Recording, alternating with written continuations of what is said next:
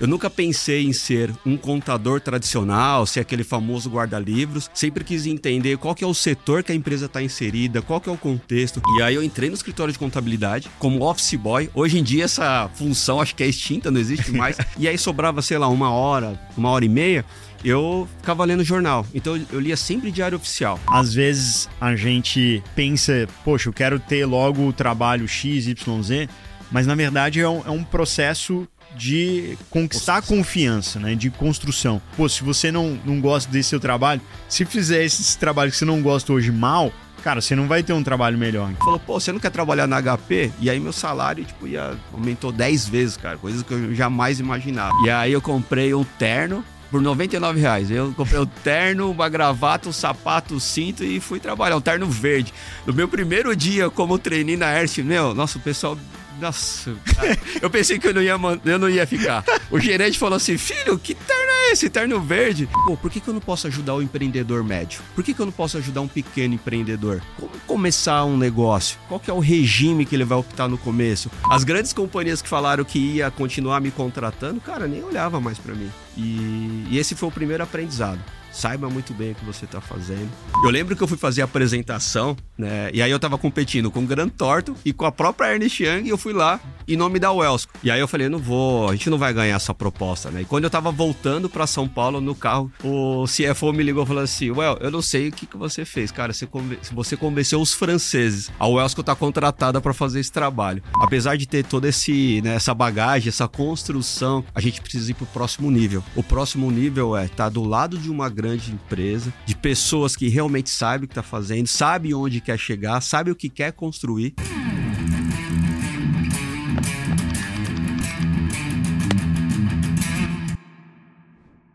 Fala empreendedor, empreendedora.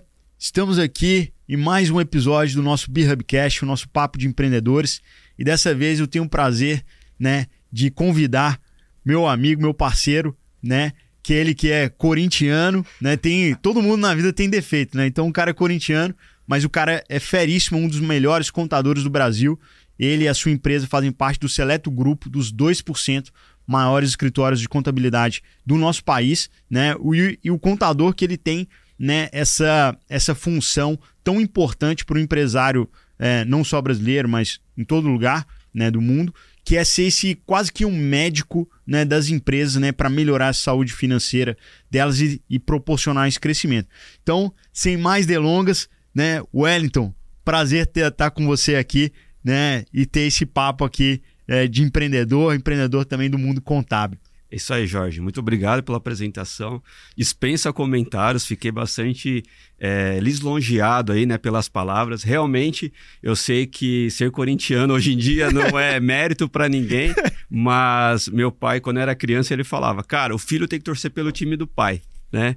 E, enfim, é, é uma história bem bacana. Numa outra ocasião eu posso até explicar para vocês, mas é isso aí, sou corintiano e também sou, sou privilegiado ali. Eu fiz contabilidade, eu entrei nesse ramo da contabilidade justamente para conhecer a saúde das empresas. Eu nunca pensei em ser um contador tradicional, ser aquele famoso guarda-livros. Sempre quis entender qual que é o setor que a empresa está inserida, qual que é o contexto, qual que é a melhor tributação, né? o que seria uma carga tributária interessante, qual que é o ecossistema que ela está ali inserida para entender o que é produto, o que é cliente, o que são fornecedores, né?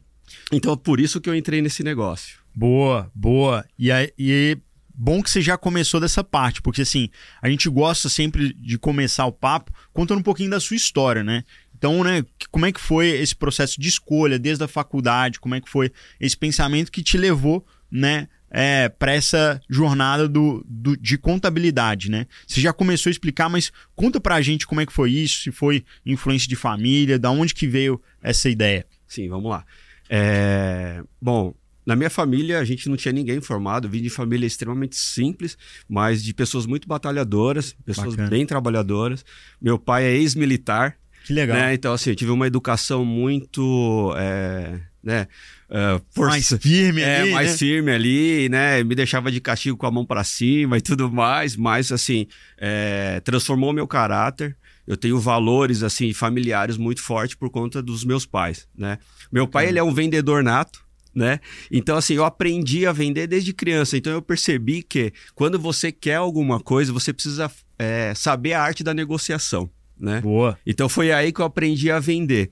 E eu via meu pai sempre reclamando que a empresa que ele trabalhava, né, até então, estava uh, passando por diversos problemas. Ou era problema tributário, ou era problema de gestão financeira, ou era problema de estoque. E aí eu, escutando aquilo, eu falei, caramba, como que eu posso. É, eu, e o meu sonho era ser vendedor. Porque o meu pai era, sempre foi meu herói, né? Então, era minha, é, foi a minha referência, é a minha referência ainda em muitos aspectos. Mas como que eu poderia ser um vendedor, né? gerar esse valor para a companhia, mas ajudar na parte organizacional?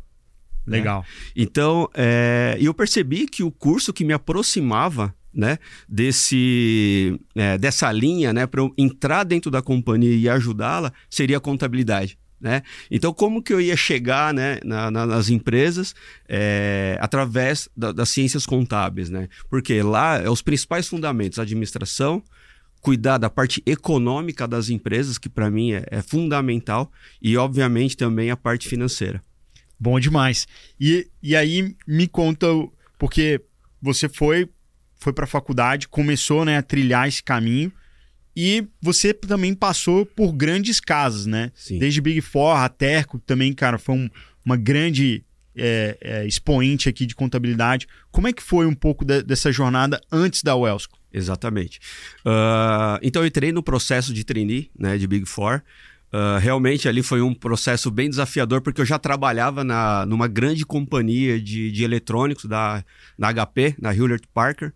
Que animal. É. Que animal. E... Pô, é um, inclusive é um dos maiores cases de, de, de empreendedorismo, cara. E assim, com, um, um dos principais é, é, precursores do Vale do Silício foi o Bill Hewlett, que é, que é um dos fundadores. Então, cara, animal, não sabia disso. Sim, bacana. conheço a história, é, sou assim, é, admiro muito e muito dos ensinamentos, né, do que ele passou na trajetória da construção da, da HP, eu apliquei na, não só na minha vida, mas nos nossos negócios, né? Então isso foi assim espetacular e eu percebi que realmente é validado, né, e dá certo.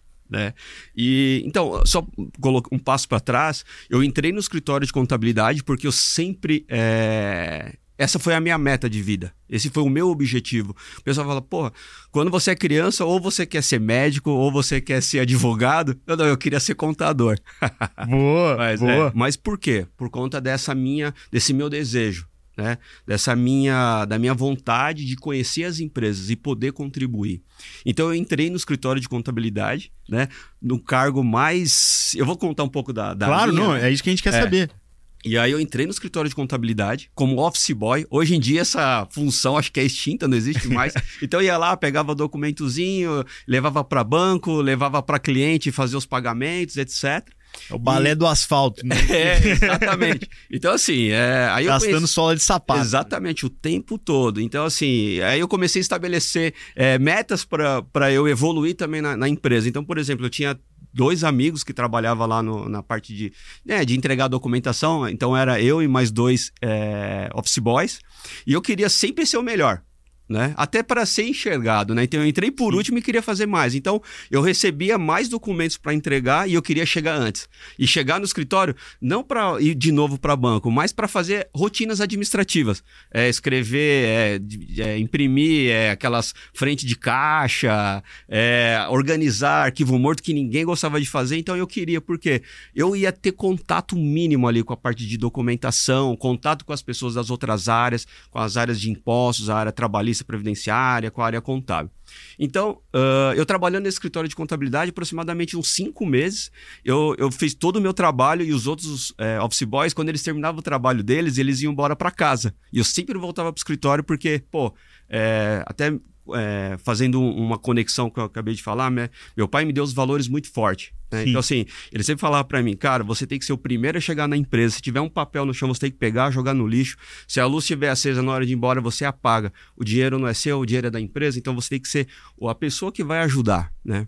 Perfeito. Então, assim, eu não, eu não podia roubar esse tempo do meu patrão, sendo que ele me pagava por isso. Perfeito. Então, eu voltava para o escritório de contabilidade, na Vila Yara, ali na, em Osasco, né? Uh, divisa ali já com São Paulo, né? Já tava saindo ali, né? Uh, enfim.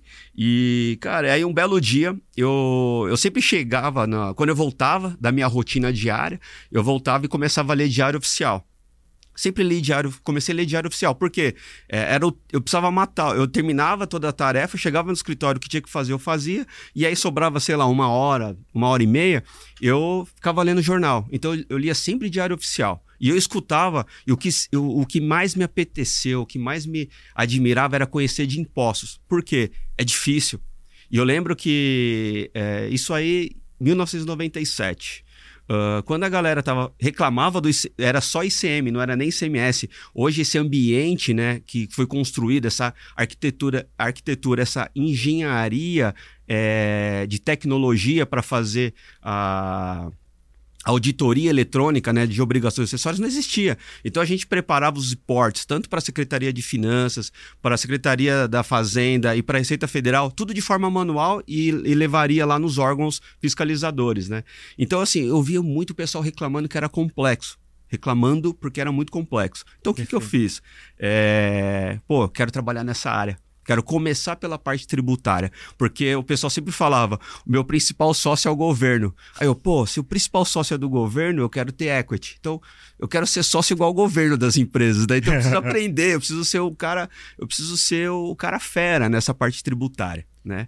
E, enfim, aí eu começava a ler, aí eu lembro que na época estava tendo várias transformações é, da parte do ISS. Eu lembro que é, a parte de tecnologia era muito nova ainda, então a, tributação do ISS ia ser na mídia ou ia ser pelo software. Aí teve alteração de prateleira, ou enfim, teve uma série de coisas. E aí, eu, nessas minhas leituras de fim de tarde, um dia o contador, né, o dono do escritório chegou, entrou na sala onde ficavam os office boys, só tava eu e eu tava lendo.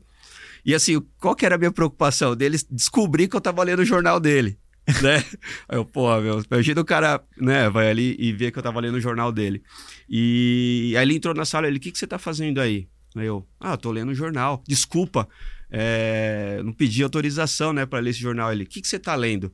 Aí eu peguei mostrei para ele, né, que tava lendo sobre ISS, sobre ICMS e tal.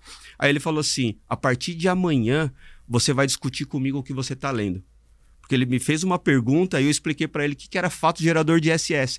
E ele ficou abismado, por quê? Eu fiz uma conexão com o que eu escutava dos meninos e o que a legislação estava trazendo. Então, para mim, isso sempre foi muito. Foi easy, assim, para mim. Era, era claro. Enquanto as pessoas estavam discutindo, quanto que é o fato gerador, hipótese de incidência é no domicílio do prestador de serviço, ou se é no domicílio, onde o serviço vai ser executado. Então, isso para mim estava muito simples. Eu lia o jornal, parecia que alguém estava me explicando, então estava muito simples. Então, a partir daí, eu comecei a me envolver com esse contador né? Eu acho que a iniciativa ali de, de fazer algo diferente, Deus colocou ali na, na, hora certa no local certo. Eu pensei que ia ser até talvez desligado, porque estava é, saindo ali um pouco do meu escopo de trabalho, mas alguém identificou algo ali diferente em mim. Cara, muito bom que você traz isso e por mais que pareça quase que óbvio, não é, né? Porque às vezes é, a gente né, pensa, poxa, eu quero ter logo o trabalho X, Y, Z, mas na verdade é um, é um processo de conquistar a confiança, né, de construção. Né? Napoleon Hill é um cara que, que traz um pouco disso, né? Pô, se você não, não gosta desse seu trabalho, se fizer esse trabalho que você não gosta hoje mal, cara, você não vai ter um trabalho melhor. Então, na verdade, você precisa fazer isso bem para você conquistar confiança e ter outros trabalhos maiores, né? Eu, eu comecei minha carreira lá no Pinheiro Neto e, assim, é, é um ambiente também puxado, né? E como estagiário, o pessoal fala, cara, você é pago não é para pensar, você é pago para prestar atenção. depois você vai ter coisa, mas primeiro agora, cara, é prestar atenção. E aí, conforme você vai ganhando confiança, depois você vai tendo né, esses outros, esses outros trabalhos mais e mais sofisticados de maior e maior valor agregado. Mas isso moldou, né, um pouco meu caráter e, pensar isso, porque realmente eu acho que é, é, um pouco disso na nossa vida, né? Então, pô, esse fato de você ter essa atenção, de você ter essa atenção aos detalhes, depois você vai conseguindo compreender aquilo, por que, né? A razão, né? É, é, por trás daquilo que você está fazendo, qual que é a implicação disso, e depois você vai progredindo. Então, bacana demais. Eu acho que isso que você trouxe da sua vida se aplica para qualquer carreira profissional, inclusive a nossa. Inclusive nas nossas empresas, né? Como é que você vai progredindo. Então, primeiro faz o trabalho, né? Que a gente comece com auxiliar ou mesmo trainee, melhor aprendiz, e você vai progredindo conforme né? Você vai fazendo um bom trabalho em cada uma dessas tarefas até você chegar, eventualmente, né, analista, coordenador, é, é, supervisor, etc. Exatamente. E, pô, muito bom. Uh, e aí, né, tem no dia a dia ali com o, o contador, né? Ele começava a trazer algo, né? Trazer para discussão e eu já discordava dele. Não, o fato gerador de CMS é esse, base de cálculo é isso. Para vocês, vocês terem ideia, pessoal, o regulamento do CMS está na minha cabeça até hoje.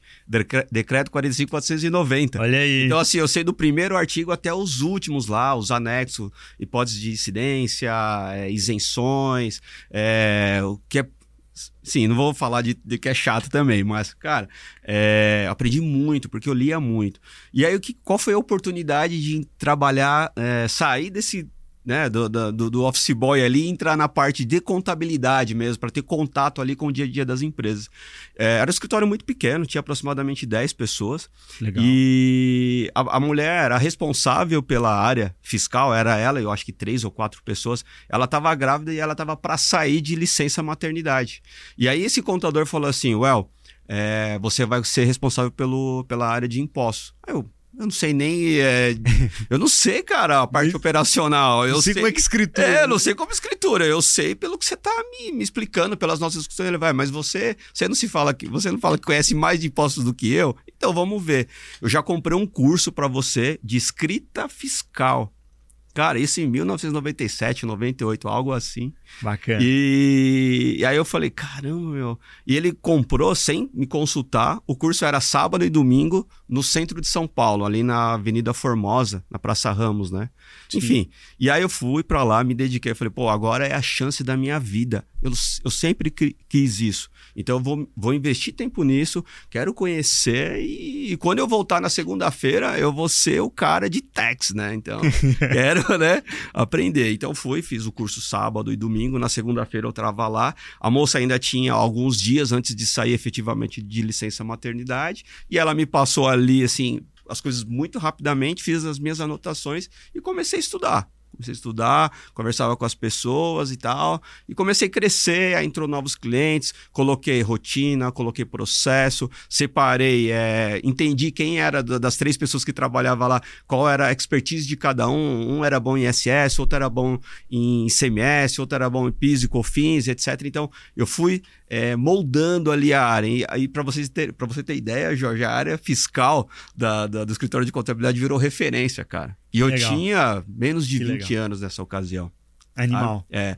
E aí o, e o contador, esse cara, ele era muito bem relacionado. E aí ele fechou um trabalho muito grande para DHL, para DHL, né? Quando ela veio para o Brasil e o escritório. E aí é, ouviram falar de mim e aí eu fui para ajudar no, na parte de provider, né, da, da, de logística da HP, só que o provider era a DHL. Que animal. Né?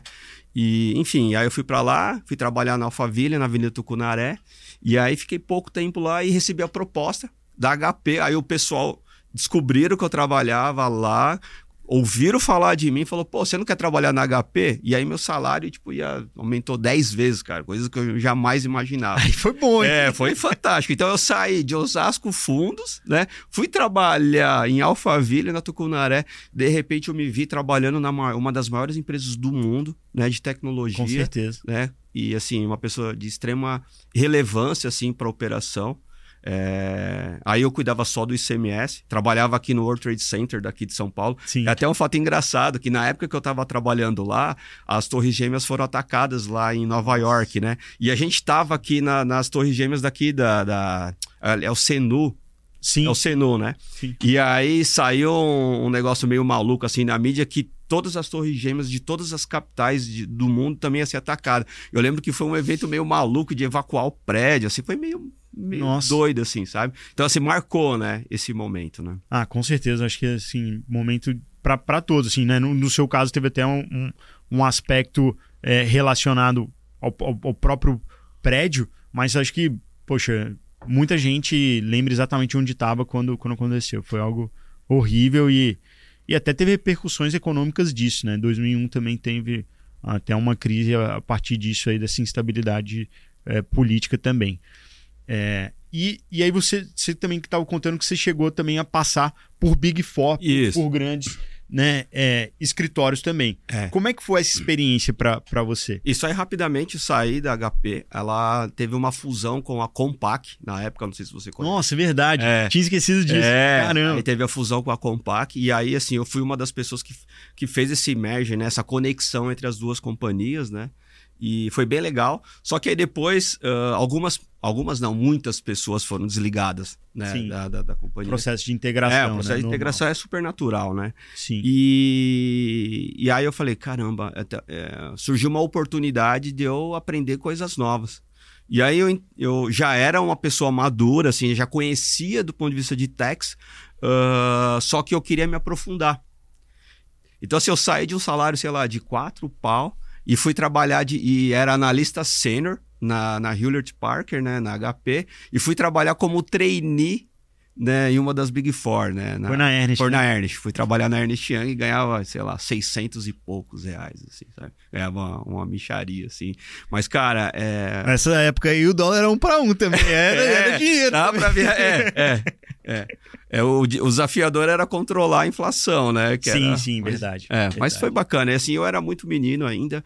O, a minha vontade, o meu desejo era conhecimento. Perfeito. Então, assim, é, tive uma boa estrutura familiar ali por trás. A gente não teve grandes luxos, mas sempre tive apoio né, financeiro. É então foi importante. o que ela é, que gerou essa possibilidade de fazer essa transição, reduzir a parte financeira, mas eu dei uma estilingada enorme assim do ponto de vista de conhecimento, sem contar que eu estava do lado de pessoas que realmente eu admirava. Então, do, do, meu lado tinha sócio que era membro do CARF, tinha do, do, meu lado tinha sócio que era do, do TJ. Então, assim, cara, eu me sentia ali no lugar mais propício, assim, sabe? Então, assim, eu queria só aprender, eu, eu sugava. Então, eu era o primeiro a chegar na, na empresa e eu era sempre o último a sair da empresa. Então, assim, eu aprendi. Então, eu comprava. Eu lembro que eu ia fazer auditoria, revisões tributárias, e na época a gente tinha que levar impressora para o cliente, cara. Imagina. Então, eu levava Era pata, duas, duas malas é, ali. Levava né? o laptop.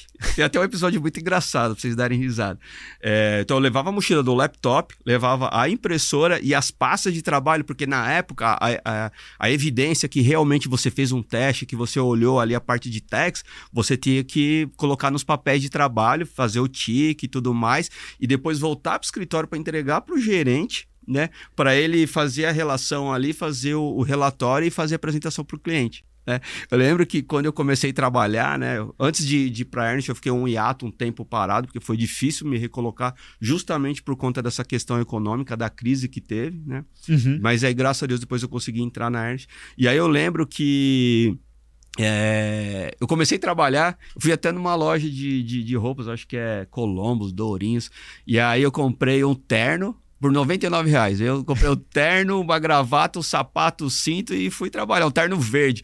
No meu primeiro dia como treinei na Ernst, meu, nossa, o pessoal nossa, cara, eu pensei que eu não, ia, eu não ia ficar. O gerente falou assim: filho, que terno é esse? Terno verde? Aí eu falei: é, é, o terno custava mil reais, eu só tinha 99. E aí eu caí na graça da galera. Então, assim, o pessoal falou: meu, o cara tá aqui porque ele quer. Né? Boa. Enfim, é. E aí fui. Aí na, na, primeira semana eu lembro que eu, eu pegava ônibus, né, para ir para cliente. Aí eu me sentia o executivo. E meu laptop nem parava, assim, a, a, a tela, assim, sabe? Ele caía, assim. E aí eu, as pessoas, oh, você quer que eu leve a sua mochila? Well, ele, não, deixa que eu leve a minha mochila. Imagina, alguém levar meu laptop embora, agora que eu tô trabalhando nessa big company. E, e foi isso, foi quando eu, eu, entrei. E assim, eu sempre fui muito estudioso, Jorge. Sempre me dediquei muito para o que... Assim, estudioso com propósito, né? Sim. Então, qual que era meu propósito? Naquela ocasião, eu queria ser um cara referência em CMS na empresa Perfeito. que eu trabalhava. E, e, assim, eu me tornei, né? Eu lembro que, assim, é... os sócios me chamavam para ter discussões mais relevantes, me levava em grandes companhias, grandes players, para discutir como funcionaria ali. Por exemplo, tá vindo uma empresa para o Brasil, onde é o local mais interessante do ponto de vista econômico, tributário, uhum. né? Para a empresa se implantar ali a sua unidade de negócio. Né? Então foi muito bacana. É, e aí foi que eu comecei a crescer em Big Four. Pois é, e, pô, cara, já com uma carreira consolidada, só em lugares bacanas, da onde surge a ideia, a vontade de criar o Elsco? Isso, muito bom. E aí, uh, eu fui passar uma temporada uh, nos Estados Unidos, em Nova York, ali. Uh, a gente criou uma área nova na ERN chamada Global Compliance Reporting, né? Legal. E o que, que era essa área? Como se fosse um outsource, um BPO. E por que, que era Global Compliance? Então, eu vendia trabalhos aqui no Brasil e o meu time atendia América do Sul, América do Norte e Europa. Né? Então, uh, começou a ter uma certa relevância na linha de negócio da Ernest e o pessoal falou, pô, como que é isso? Como funciona o sistema tributário nacional. E aí eu fui para os Estados Unidos para fazer uma apresentação né, de como funciona ICMS, PIS, COFINS, substituição tributária. Nessa ocasião, eu tinha até conhecido um, um dos caras, dos criadores né, da substituição tributária, que foi lá no Rio de Janeiro. Então, assim, eu aprendi o que, é realmente IVA, o que, que é margem de valor agregado, como foi feito o estudo né, é, para chegar nesses percentuais de cobrança, foi fantástico. Isso, para mim, foi foi maravilhoso. E inicialmente eu fui para ficar três meses lá, fiquei, acabei ficando mais de um ano. Né? Porque o pessoal se interessou bastante, o Brasil virou bola da vez, porque tá, sempre foi muito barato, só que assim, existia muita oportunidade de negócios, né? Total. É. E aí, quando eu, eu tava é, para voltar para o Brasil, me deu um estalo. Falei assim, pô, eu preciso fazer isso que eu faço na Ernest, mas para o middle market. Né? Por quê? Quem me contrata são grandes players que faturam milhões, talvez bilhões, né? E, pô, por que, que eu não posso ajudar o empreendedor médio? Por que, que eu não posso ajudar um pequeno empreendedor, né? Como que, como começar um negócio? Qual que, é o, qual que é o regime que ele vai optar no começo? Né? Quais são os principais desafios do ponto de vista trabalhista e previdenciário? Para o setor dele, ah, ele já começa no Simples Nacional, ele começa no lucro presumido, ele começa no lucro real. Por quê? Eu percebi que a contabilidade ela era uma commodity. Por quê? Todo mundo vendia algo, solução de prateleira para empresas diferentes, para CEO diferente, para pessoas que empreendem de forma diferente. Então não existe isso.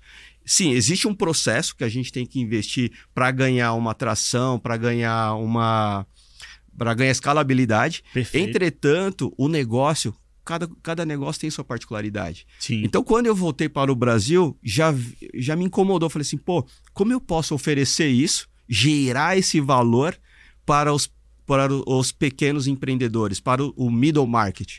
Perfeito, perfeito. E daí que vem, né? Eu primeiro assim, concordo gênero, número e grau, acho que assim, a, a gente precisa criar processos, criar tecnologia que permita a gente escalar como qualidade, mas o que a gente constrói aqui, a gente precisa né, se adequar à necessidade do cliente, seja é, em relação ao negócio que ele atua, seja em relação né, ao tamanho dele e a gente vê o que a gente pode fazer né, para otimizar. Desde, pô, a gente tem casos aqui de clientes que a gente gerou, cara, economia de mais de um milhão de reais em impostos, se adequando né, o que a gente construiu aqui à necessidade do cliente. Então, tô super alinhado com, com essa visão.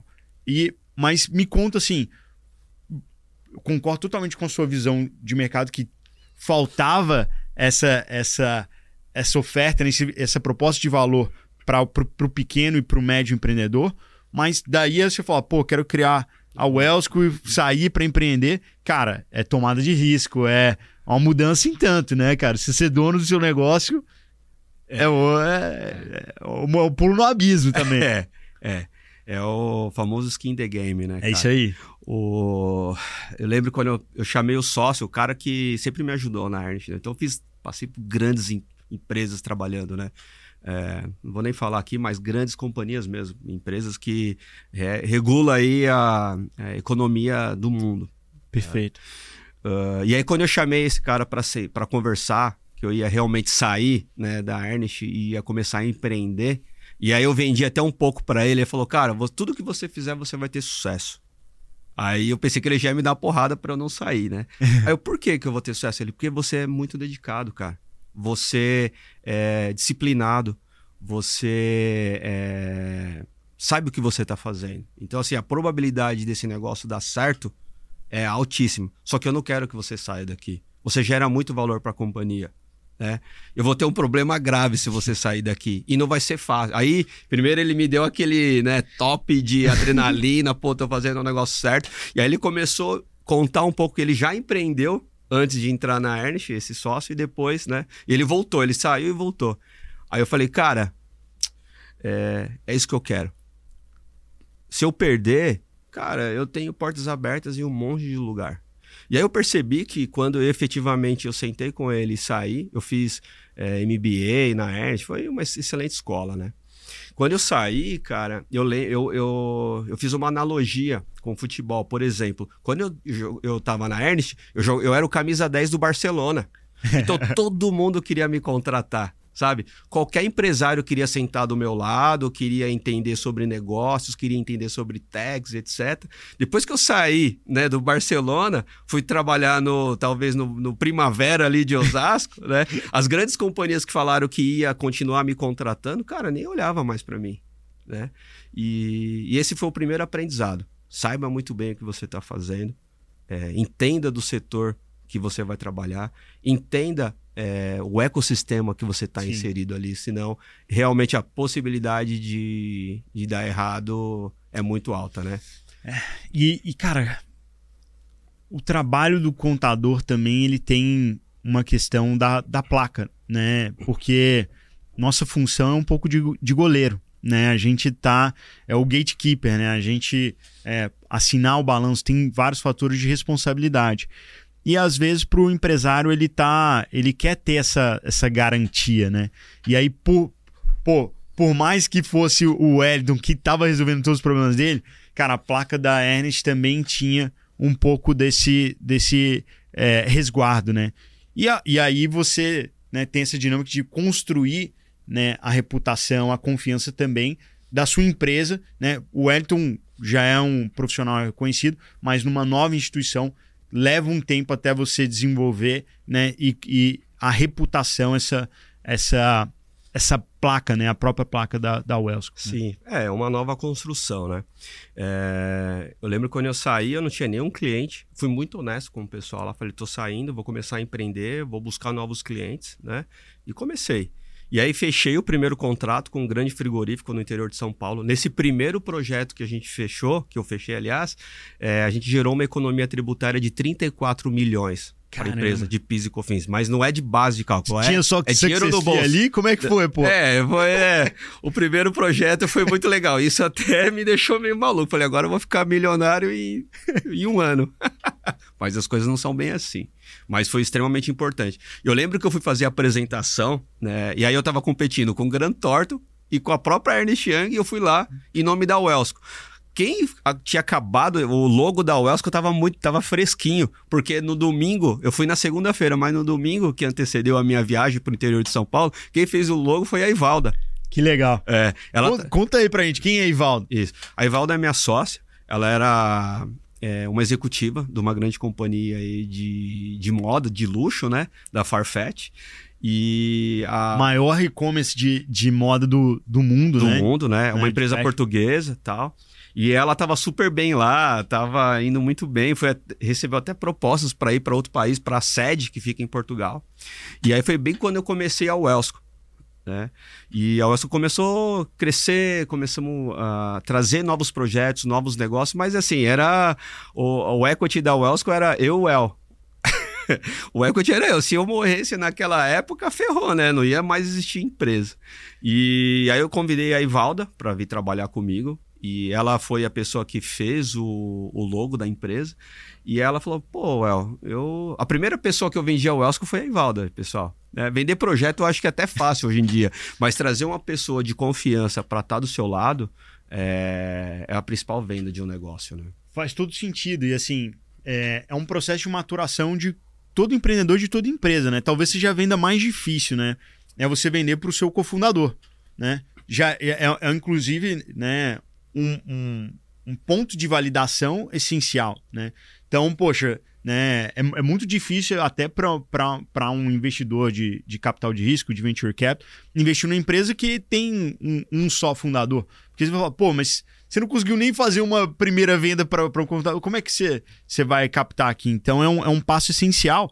E às vezes as pessoas não colocam a devida importância, né? Porque, cara, é um casamento. Né? Então você precisa ter um alinhamento muito grande né, de princípios, de objetivos. Né? Então, é, é, é, às vezes as pessoas né, não dão a devida importância, mas é uma das principais e mais importantes decisões de qualquer negócio. É quem é seu sócio. Exatamente. É, é fundamental. Né? Assim como você escolher um profissional que vai estar ali do teu lado, né, contribuindo ali para estar de frente com o cliente, o seu cofundador, né, o co-founder, é extremamente importante essa, essa escolha. E aí, uh, a Ivalda me ajudou nisso. Fui para o interior de São Paulo, fiz a apresentação, a gente estava concorrendo com grandes players, é, mandei o preço lá embaixo, né? E aí um pedacinho de Sussex Fee. Né? E aí eu falei, não vou, a gente não vai ganhar essa proposta, né? E quando eu tava voltando para São Paulo no carro, o CFO me ligou falando assim, Well, eu não sei o que, que você fez, cara, você, conven você convenceu os franceses, a Wellsco tá contratada para fazer esse trabalho. E aí, pessoal. o logo aí, o logo devia estar tá é, bonito aí. Nossa, tava fantástico. é. é... Brincadeira. Não, mas tava bonito o logo. É, eu fiz lá um, um, mini show de apresentação, falei qual era a economia tributária que ia, que ia rolar, e o cara falou: Meu, vou é coisa de Deus, não sei. É, hoje, hoje eu falo, cara, eu não sei se eu teria essa coragem de é, fazer o que eu fiz há alguns anos atrás.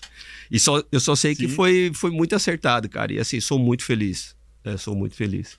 E aí, quando desliguei com o CFO, liguei para a Ivalda, falei, Ivalda, ferrou, assim, a gente precisa comprar computador, preciso contratar pessoas, porque senão não vou nem entregar esse trabalho, né? E eu preciso que você também saia da sua empresa, porque, cara, eu preciso de alguém que me ajuda, sei lá, a fazer o que tem que ser feito. Ela, mas o que, é fazer o que tem que ser feito, El? Falei, tudo, desde emitir nota, servir café, procurar um escritório para gente se estabelecer, tudo, Ivalda. Você, quer aprender? Você quer se desenvolver? Né? É, você sempre falou para mim que você queria fazer o algo a mais. Né? E assim, na minha opinião, você é uma Ferrari andando em primeira marcha dentro do bairro. Sabe? Tá na hora de você entrar numa highway, engatar segunda, terceira, quarta e voar, cara. Tá na hora de você construir a sua trajetória. Né? Então, assim, ela eu consegui convencê-la, né? Então, é, e aí. Cara, é bom vendedor aí, né? é, Desde o início. É. Eu lembro que um dia tava conversando com a mãe dela, ela, ela, aliás, ela tava conversando com a mãe dela, né? Aí ela falou assim: "Mãe, eu saí da Farfetch". Ah, minha filha, você tá indo para onde? Uma empresa multinacional para trabalhar fora do país? Quanto você vai ganhar? Ah, não, saí para trabalhar com ela. Ah, e quanto você vai ganhar lá? Nada não tem salário, a gente não, não tem faturamento ainda, então nada é garantido. Só que assim, o que eu posso prometer para vocês é uma trajetória linda, porque assim, a gente tem um propósito muito forte de cuidar das empresas né? e das pessoas. Né? E, e deu super certo. Né? E aí nós vendemos o primeiro projeto, contratamos pessoas, é, investimos em tecnologia, e aí foi que começou a surgir a Wellsco. Para você ter ideia, Jorge, é, a Wellsco ela foi concebida em março de 2018. Né? E aí a gente vendeu esse primeiro projeto em junho, julho. Né? Uh, entregamos, tivemos êxito. Temos esse cliente até hoje, lá desde 2018, temos esse cliente até hoje. E aí, para você ter ideia, esse é o, número, é o cliente 01, né? Que a gente até brinca, que né? Legal. O cliente 01. E aí, uh, efetivamente, a gente começou a entregar os projetos em junho de 2018. Em dezembro de 2018, a gente já estava com aproximadamente 14, 15 clientes. Que legal. É, e quatro pessoas na Wellsco. Dezembro de 2019, vou falar números aproximados, tá? Sim, sim. Dezembro de 2019, a gente já estava com aproximadamente 12 pessoas, 40 clientes dezembro de 2020 foi no auge da pandemia, né, que veio, eu lembro, acho que foi dia 17 de março de 2020. A Wellsco, ela deu uma estilingada, ela cresceu muito. Eu até faço uma brincadeira, né, uma analogia ao Beatles. O Beatles, quando eles estavam voltando de uma turnê nos Estados Unidos, é, os meninos estavam super cansados, né, porque, meu, trabalharam bastante, tocavam em todo canto e tudo mais. E aí eles falaram, pô, que bom, agora todo mundo conhece o Beatles, vamos dar uma relaxada. E alguém do Beatles falou assim, não, agora é a hora da gente acelerar. Né? Então vamos acelerar e vamos construir a nossa marca e o, e o Beatles vai ser vai, vai vai gerar perenidade, vai ser conhecido efetivamente. E aí eu sempre tive isso na minha. Né? Então, quanto todo mundo estava desacelerando na pandemia, eu falei, meu, tá aí. É agora, é, né? é agora que a Wellsco vai ser conhecida. Porque a, a, as grandes companhias ou as empresas, o middle market, elas tá com caixa, está com o caixa um pouco mais apertado, então elas vão procurar outros provedores de serviços de contabilidade, de serviços de consultoria com preço mais acessível. Então foi onde o nosso recurso, é, a gente conseguiu formar um caixa forte, né? Eu sempre me preocupei com isso, só que também não era um absurdo de grana. Só que eu falei, eu vou investir é, em duas coisas no, durante a pandemia: gente e marketing. E aí eu fui para o mercado, procurei. É, aí tava tendo um, um layoff fortíssimo de profissionais, porque as empresas estavam com orçamento restrito. Uhum. Então eu percebi que tinha um excesso de boa mão de obra disponível. E eu nem tinha projeto vendido, mas eu estava olhando lá na frente, então eu montei o nosso pipeline e trouxe algumas pessoas fortíssimas. De, de mercado, investi em marketing. E comecei. Coloquei meu bonezinho. E pior que assim, eu adoro vender, né? Eu coloquei meu bonezinho de vendedor e a minha pastinha, só que eu não podia ir pra rua. Então era só reuniões é, virtuais. Mas, Sim. enfim. Então, assim, em dezembro de 2020, Jorge, a gente já tinha passado de 200 clientes. Animal, animal. Sabe? Animal. É, a gente teve. Ó, você, foi, é, é, tão interessante essa história que eu olho para trás, cara, eu falo, caramba, meu. Que, que trajetória, né? É, em abril de 2020, a nossa receita caiu 70%. Né? Então a gente estava consumindo de caixa. E aí, enquanto todo mundo estava desligando, fechando, eu estava contratando não só pessoas para o time da Wellscom, mas também a gente estava é, é, recontratando ou contratando uma nova companhia para nos ajudar ali na parte de marketing sabe? Bacana demais. É. E aí, quando chegou em setembro, a gente já tinha alcançado 100% do nosso faturamento. Em dezembro, a gente já estava faturando 50% de incremento de, de valores. Não, incrível, incrível. É, isso é, é, um, é, um, é uma coisa que é difícil, né? Assim, quando você tem crise, né? A tendência de todo mundo é, cara, se fechar né? E muitas vezes no momento de crise você tem também muita oportunidade, né? Disfarçada, né? É difícil ali você conseguir é, analisar, né? Fazer esse zoom out e ver dentro de um contexto de crise quais são as oportunidades. Ah, vou ajustar meu preço aqui, ter um preço um pouco mais barato, mas vou com isso vender mais, né? Como é que eu consigo trazer alternativas para dentro do momento de crise, eu ajudar meus clientes a economizarem caixa, a terem aí, é, eventualmente aproveitar crédito tributário, aproveitar né, oportunidades aí dentro da crise. Então, bacana demais esse case da, da Wellsco. Incrível. É, e o mais interessante foi que assim, a gente conseguiu unir o útil agradável ali com as empresas, porque a gente já era acessível para essas companhias, né? O nosso preço já era bacana. E, e aí foi onde eu comecei a usar a figura de ex-Big Four.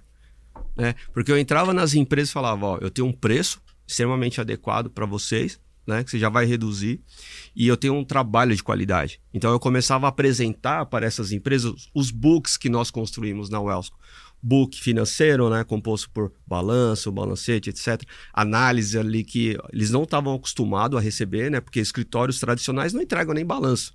É só quando o cliente pede, pede pelo é amor de Deus, né? É, análise tributária, né? Ah, é uma contabilidade muito mais consultiva do que tradicional. Por isso Sim. que o pessoal fala que, que o bookkeeping, né, que o outsourcing é uma commodity. É, se você tratar o seu negócio como uma commodity. Agora, se você tiver essa visão de negócio, entrar dentro da empresa entender qual que é o, o, o contexto que ela está inserida, e se você olhar para o negócio da empresa e falar, pô, eu consigo contribuir ali. Então, assim, a gente gerou muito valor para essas empresas. Então, assim, para vocês terem ideia, em 2021, né, foi quando a gente. Eu sentei, olhei e falei, caramba, meu, a gente. Na, na época, Jorge, a gente estava faturando menos de um milhão, assim, antes de 2020. 20, né? 2020. Em 2022 a gente estava batendo quase 5 milhões já de faturamento. Né, cara? E assim, com 50 pessoas, né? Surgiu uma oportunidade da gente ir para o Nordeste, né? É, a gente fechou contratos com empresas né, da, da, dessas regiões norte e nordeste, então, pô, por que não se estabelecer? Eu sempre tive uma visão muito grande né, de, de negócio, de, de provocar transformação. Nessa ocasião, já no final de 2021, a gente já tinha cliente na Europa também, cliente na Espanha, cliente em Dubai. A gente abriu uma empresa em Dubai, galera. Então, assim, coisa de maluco, assim, para nós, né? É, em Portugal, temos clientes ainda, né? Portugal, Estados Unidos. Então, assim, foi algo assim surpreendente, assim, né, para uma construção, né, de um negócio, mas assim, eu digo que é, não, são, não são preços, né? São valores que a gente conseguiu, porque a gente conseguiu transformar não só a vida dessas empresas, mas também das pessoas que estavam com a gente. Com certeza, é. com certeza. E o El, cara, é uma jornada incrível, mas eu queria também trazer um pouco do, do desafio que a gente tem hoje do mercado contábil, né? O que, que acontece? De uns tempos para cá, né? Duas coisas aconteceram. Né? Na minha visão, eu queria a sua opinião, claro. até que daí surgiu né, uma, uma grande aliança também. Mas o que, que a gente vê um pouco? Cara, essa, essa dicotomia. De um lado, a gente vê tecnologia chegando, né? Muito forte, gerando otimização, gerando oportunidade de cross-sell, gerando né, é, escalabilidade. Mas, ao mesmo tempo, né? É, e talvez um pouco relacionado com isso, a gente vê né, competição grande, jogando um, preço um pouco mais para baixo, né? É, tendo essa pressão aí talvez um pouco deflacionária e cara com mais obrigações, né? Então antes era comum se cobrar no mínimo, né, o, o salário mínimo, né, ali do, do, do cliente, né? E cara o governo trazendo mais obrigações, ECD, ECF, SPED, né? Então cada vez essa essa essa equação fica difícil, né? E poxa, né? A gente olhando para isso, a gente falou, cara, nós aqui em, como BeHub, pô, nós somos empresas de tecnologia, de processamento. Mas poxa, o contador, o cara fera, né? Como você, como a Wellsco, poxa, ele tem um relacionamento, ele tem um, o aspecto do consultivo. Né? Será que não tem uma oportunidade de aliança aqui em que a gente faz o processamento dessas obrigações, esse MRE, que talvez seja um pouco mais comoditizado, mas ao mesmo tempo, cara, com um viés muito de tecnologia de garantia de compliance. E, pô, nosso parceiro, nosso aliado, cara, com toda a expertise, toda a parte consultiva, né, para trazer esse valor agregado, né? E aí vem um pouco, né, dessa ideia da gente fazer essa aliança, mas eu queria que você contasse como é que foi isso para você, como é que foi esse racional. Tá, fantástico. O que, que eu percebo, Jorge? O os órgãos fiscalizadores, desde sempre, eles vêm investindo em tecnologia.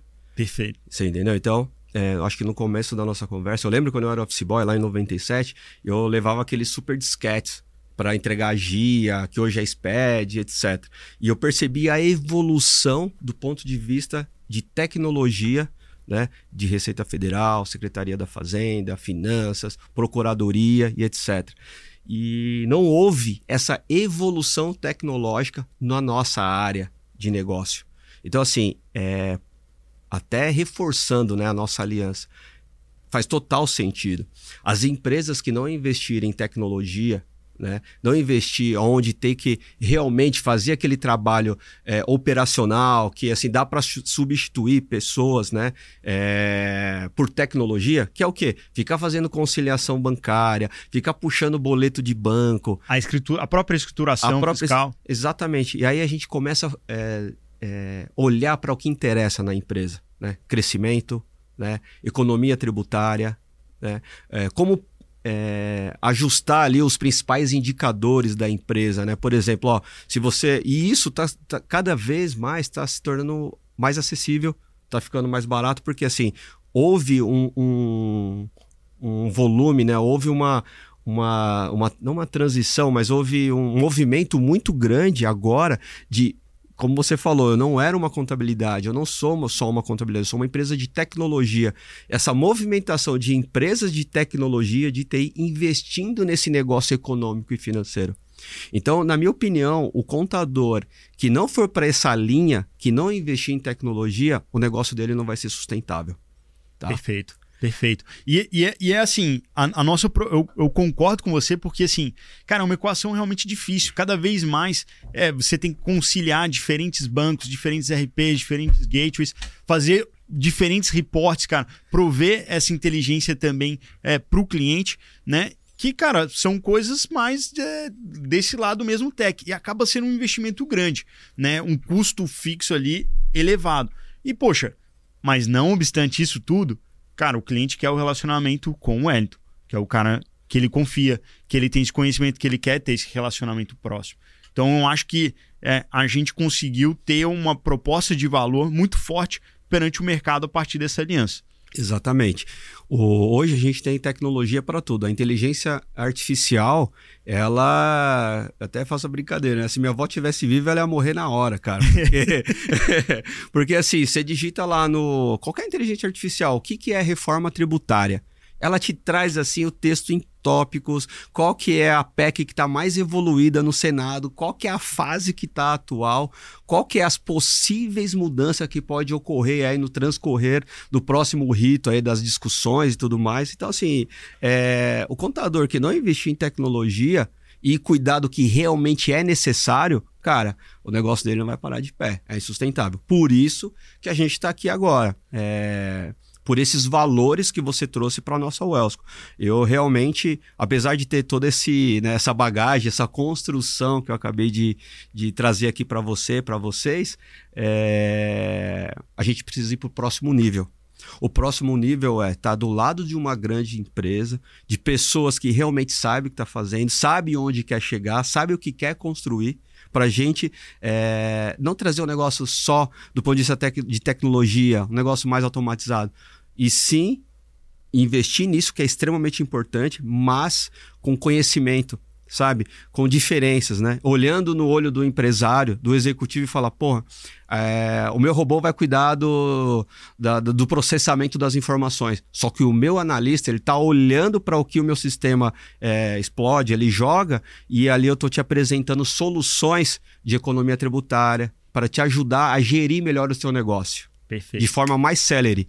Antigamente a gente demora, demorava, demorava, sei lá, uma semana para fazer um balanço por conta de todo um trabalho operacional né, que tinha que ser feito. Hoje a gente entrega um balanço em um dia, três dias, depende do perfeito, negócio. Perfeito. Negócios complexos, eu tô falando. Claro, claro. Perfeito.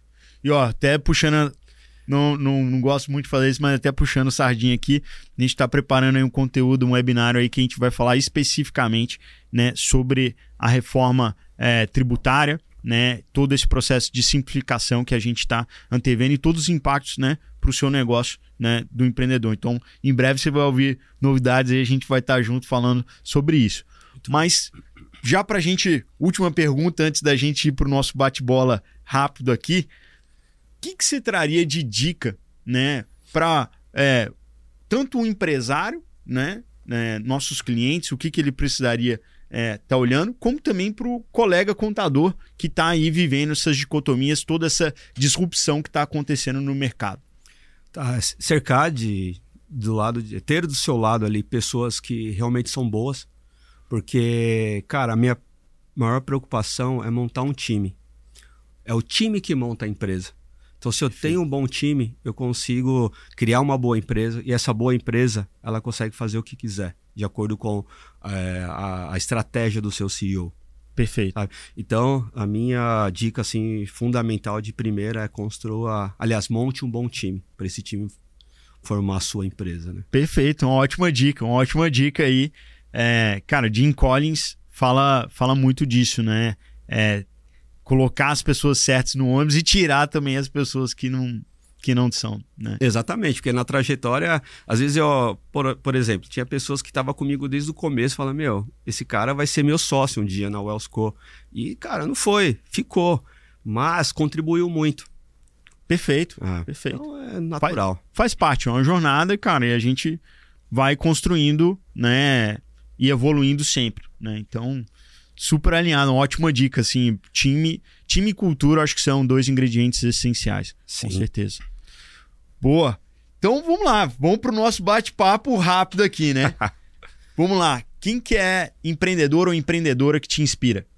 Cara, o empreendedor, uma empreendedora, cara, é a Oprah. Eu acho assim os conceitos que ela tem do ponto porque assim ela tem uma trajetória extremamente interessante né? Muito bacana é, muito bacana. É, ela tem uma trajetória extremamente interessante de família de resiliência de valores hoje. Então eu percebo que o ambiente que ela vive hoje cara são pessoas que têm a mesma o mesmo pensamento que ela, que contribui ali, uh, não só para a sociedade que ela está inserida, né, desse contexto americano, mas assim, meio que mundial, sabe? Então, assim, ela é uma, uma empreendedora, salvo engano, ela saiu como uma das mulheres mais importantes ou influentes pela Forbes e. Não, enfim. com certeza. É. assim. É, é um- uma grande é, empresária, né? Ela come- teve uma carreira também super é, é, difícil, porque ela, mulher negra, né? Nos Estados Unidos, né? Lá atrás, assim, ainda tinha é, uma, uma dificuldade, um, um- um histórico muito ruim, né? É, e ela conseguiu, né? Ser aí é, uma das maiores é, é, entrevistadoras, maiores é, é, âncoras aí da televisão americana e para o mundo, né? Um fenômeno mundial. Sim. E a partir disso fez vários investimentos, se tornou bilionária, então e continua inspirando também outras mulheres. Ela foi também mãe num contexto super difícil e isso, né, é, teve vários sacrifícios que ela teve que fazer para ela alcançar o sucesso. Então é uma inspiração, né, para empreendedores e empreendedores de todo mundo. Ótima escolha. É. Eu... E ela, se você observar, ela está em muitos setores: tecnologia, é, genética, né? parte medicinal.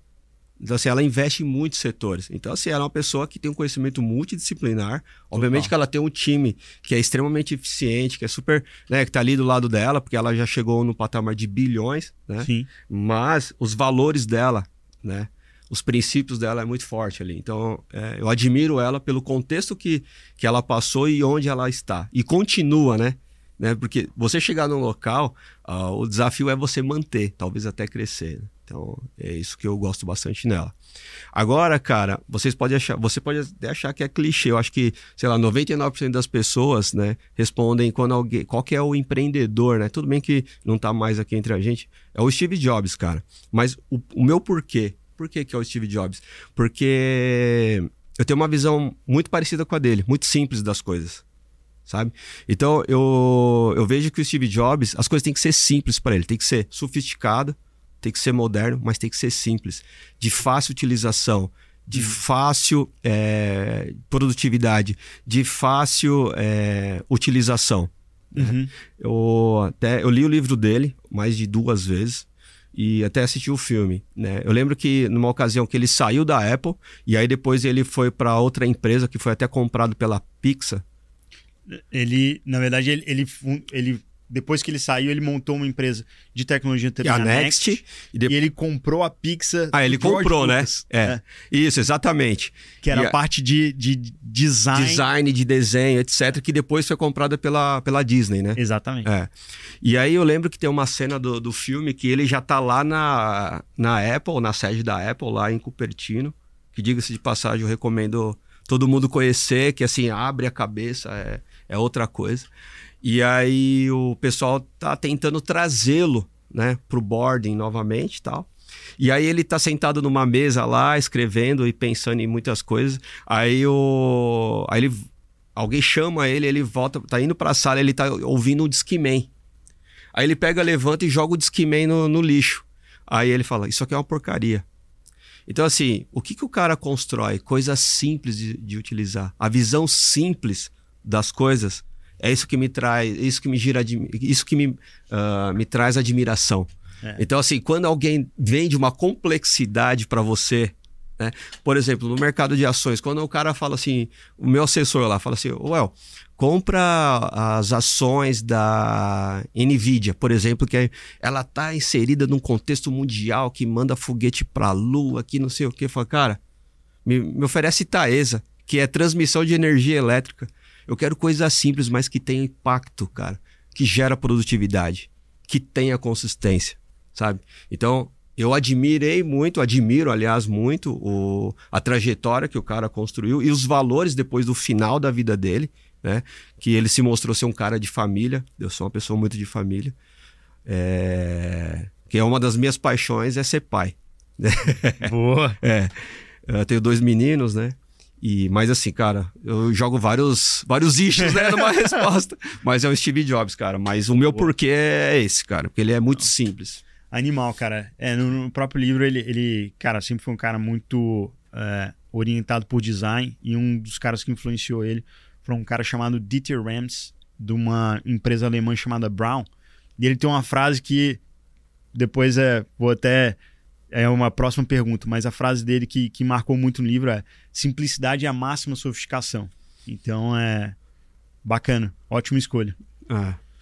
Muito bom. mas é, isso me leva à pergunta: qual que é a frase que te inspira, né, na sua vida ou no mundo é, de negócio? Cara, qual que é a frase?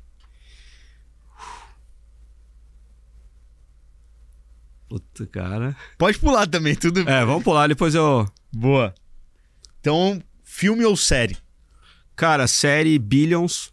Boa. É, a trajetória ali do Bob Axelrod ali, né? Ele traz ali, obviamente que eu não sou tão é, concordo com a, né, com o, o, game ali dele e tal, mas cara, é, ele traz muitos ensinamentos para negócio, finanças, é, tratar pessoas, inclusive Jorge, é, ele contratou uma pessoa, você assistiu, né? Sim. A Wendy Roses, né? Sim. Que ela é esposa do procurador É. de Nova York, né? E o papel que ela tem na companhia de é, instruir o time, de mostrar para as pessoas ali o, o- o potencial dele. Cara, a gente contratou uma pessoa na Wellsco para cuidar da- de gente. Então, gente cuida de gente. Né? Boa. E, e, assim, eu tenho várias é, inspirações com base nesse- nessa série. E filme, cara, pra mim, eu já tô meio tio, né? Mas pra mim o melhor filme de todos os tempos é o Gladiador, do Russell Crowe. É, É bom mesmo. Nossa, ele é espetacular. Liderança, gestão, respeito, processos, é, como você preparar muito bem um time para ir para a guerra e você confiar naqueles que você deu a instrução operacional, eles irem para o campo de batalha, executarem o que você ensinou, ensinou ali, né? Desenvolver, desenvolveu junto com eles e eles voltarem vitoriosos. Então, para mim, e sem contar que o valor do cara é, é muito legal, ser do gladiador. É, cara, filmaço, É. filmaço. Boa. Agora, maior acerto da sua vida profissional até hoje. Cara, obviamente foi ter criado a Wellsco, cara. Bacana. Foi porque, não digo não só do ponto de vista financeiro, cara, mas foi pela trajetória de conhecer pessoas, pô, como você aqui agora, É, é, conhecer pessoas excepcionais, cara, que cada dia que passa eu aprendo um pouquinho mais, sabe? Com grandes empreendedores, com grandes clientes nossos, cara. É, Assim, eu tenho clientes, assim, é, que eu sou apaixonado, assim, cara. Às vezes eu, eu tenho, tem cliente mais velho que presta serviço para Vale do Rio Doce, que presta serviço para Apple, são os nossos clientes, que está transformando agora o mercado de saúde na Europa, são nossos clientes. Então, quando eu sento do lado dessas pessoas, ao lado dessas pessoas, é, cara, eu vejo que a Wellsco foi, foi que talvez se eu continuar o Well, né, o Well SA, né, ali sem, sem empresa, né, é, não ia alcançar, cara. Então, Legal um dos maiores acertos foi pela, pelo privilégio de ser inserido dentro desse ecossistema e conhecer pessoas é, formidáveis. Bacana demais. Ótima escolha. E agora espelho disso, né? Qual foi a maior bola fora até hoje? Puta, a maior bola fora, cara. Ah, foi ter começado o negócio com pouco estudo, sem conhecer muito da, da dinâmica ali do produto, dos fornecedores. É, já empreendi em outras coisas também, que a gente pode fazer uma nova rodada aqui, né? Porque tem muita história aqui para contar. Com certeza. É, mas a principal bola fora, cara, é realmente começar algo sem saber o que tá fazendo. Né? Não dá para você pegar um carro e ir pro Rio de Janeiro se você não fez o estudo da rota. Hoje tem Waze e tudo mais, mas sem conhecer a, rota, você pode cair na, na linha vermelha, subir talvez uma comunidade, se dá muito mal porque você não conhece ali as pessoas. Então, assim, é, estuda bem, estude o que você vai fazer, né? Pega uma lupa, é, faz a trajetória, compara com os pares ali do setor. E é, Planeja. É, planeja muito bem, tenha pessoas boas, gente boa, trans- é, gera bons resultados, cara. Boa. E pra gente terminar, né? é, não vou perguntar o time, mas vou, porque eu já sei, né? O Corinthians aí, mas qual que é o seu hobby? Cara, é. Fazer exercício, cara. Agora eu tô, eu tô voltando, né? Ah, eu gosto muito de crossfit, apesar de estar um pouco. Nada, peso. cara. O CrossFit, É. cara, aqui é a segunda maior máfia da B-Hub, depois do pão de queijo, é a máfia do CrossFit. Ah, que legal. Pão de queijo é boa. Eu quero entrar nessa máfia do pão de queijo. Uh, cara, e assim, é, eu tô sempre procurando fazer coisas novas na vida. Então, na minha cabeça, eu tenho sempre três pensamentos, né? Então, o que que é? É algo que realmente vai é, cuidar do teu lado financeiro. Então, Perfeito. é o trabalho até para você sustentar tua família, desenvolver. Eu, como mentor dos meus dois filhos, cara, é, eu tenho que ensiná-los né, a pescar, como ganhar dinheiro. Então, na minha, o meu primeiro pensamento é o Welsco, como ganhar dinheiro.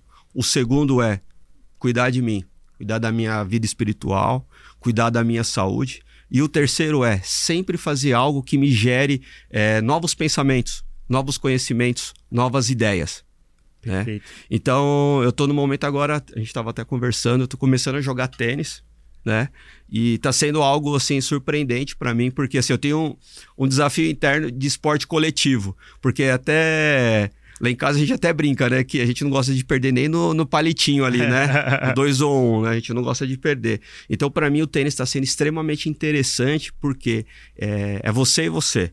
Então você é tem que estar tá com a cabeça boa, aprender técnica, tá bem condicionado.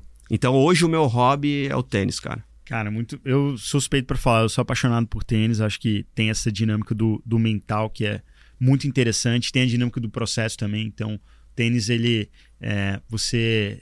É, é, um jogo que, assim, você não consegue pegar a raquete, eu nunca fiz na aula e, e praticar, cara, você não vai conseguir. Você tem uma técnica ali, tudo tem um porquê é, para você conseguir né, desempenhar bem. É, e, assim, cara, eu acho que é um, um esporte realmente muito bacana, cara, de, de superação, de você conseguir né, é, se superar numa partida. Às vezes você tem que se adaptar ao seu jogo com o seu adversário.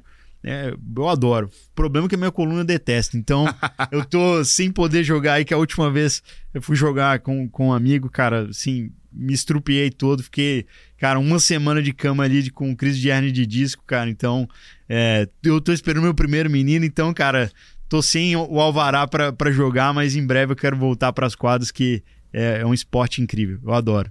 Muito legal. É, você também foi uma das pessoas que me inspirou a fazer isso, cara. Você sempre falou super bem. Eu adoro, cara. É. Quero voltar e a gente vai jogar Não, aí, cara. Deixa joga só... mais devagar, né? daqueles rasantes, né? vai, vamos ter essa oportunidade. Isso sim. Mas, Well, muito obrigado por a gente ter esse papo, por compartilhar né, um pouco da sua jornada, que é inspiradora. Obrigado pela confiança né, da nossa parceria, na nossa aliança que a gente está construindo. Né? E, poxa, muito sucesso, muitos negócios aí pra gente, né? E, cara, pra Welsco, né, que continue aí crescendo e sendo aí um dos nossos bastiões de contabilidade no nosso país. Sim, e é recíproco, Jorge, também estou muito feliz. Agradeço bastante aí de, assim, apesar de ser os 2%, né, como você comentou no, no começo, né, da UELSC está nos 2% da, dos escritórios aí de contabilidade, nós fomos escolhidos por vocês, sabe? É... Então, para nós, essa geração de valor né, e alguém reconhecer do porte de vocês, um cara como você é, que também teve uma boa origem, teve uma, tem uma educação espetacular e, e, e olhar para a gente e falar, porra, a gente quer trabalhar com vocês, queremos ter o dia a dia com vocês, pô, pra gente é, é, é extraordinário. Então, assim, cara, muito obrigado. Eu tenho certeza que a gente vai conseguir é, fazer bastante barulho, barulho no nosso país, fora do nosso país, porque somos pessoas que temos metas, temos objetivos, né? E uma possibilidade enorme de crescer, né, cara? Vamos junto, tamo junto. Obrigado. E a escolha é recíproca, né? Agora Vambora, Sim. vamos construir, vamos crescer cada vez mais ainda. É isso aí. Tamo junto. Valeu, Jorge. Valeu. Obrigado. Tamo junto. Valeu.